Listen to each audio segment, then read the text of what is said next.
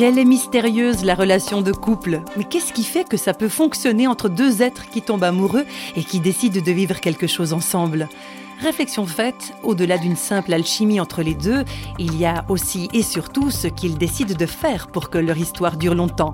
Dans son livre, Dans le mi-temps du lit, la rivière est profonde, éloge de la fidélité, Joël Nicolas Randeguer parle du couple et de la façon de le faire durer. Elle évoque des notions fortes comme celle de l'amitié, par exemple.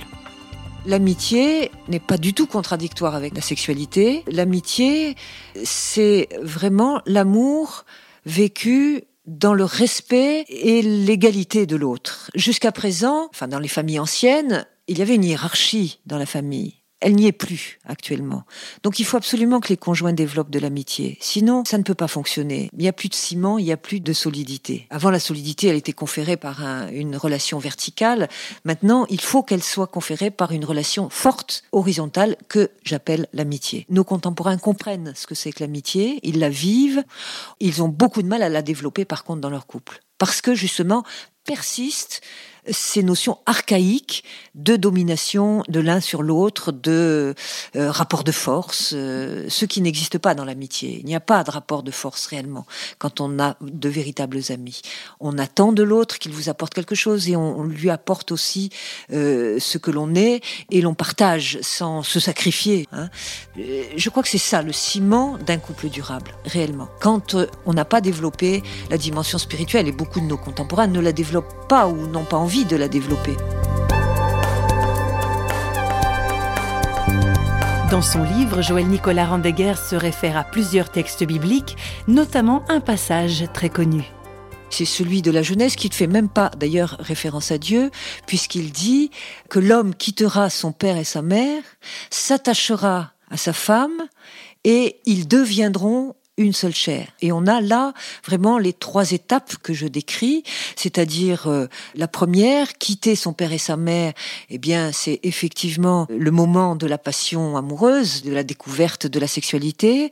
S'attacher, c'est cultiver cette amitié, cet attachement dans le couple et devenir un, c'est la dimension spirituelle de l'homme.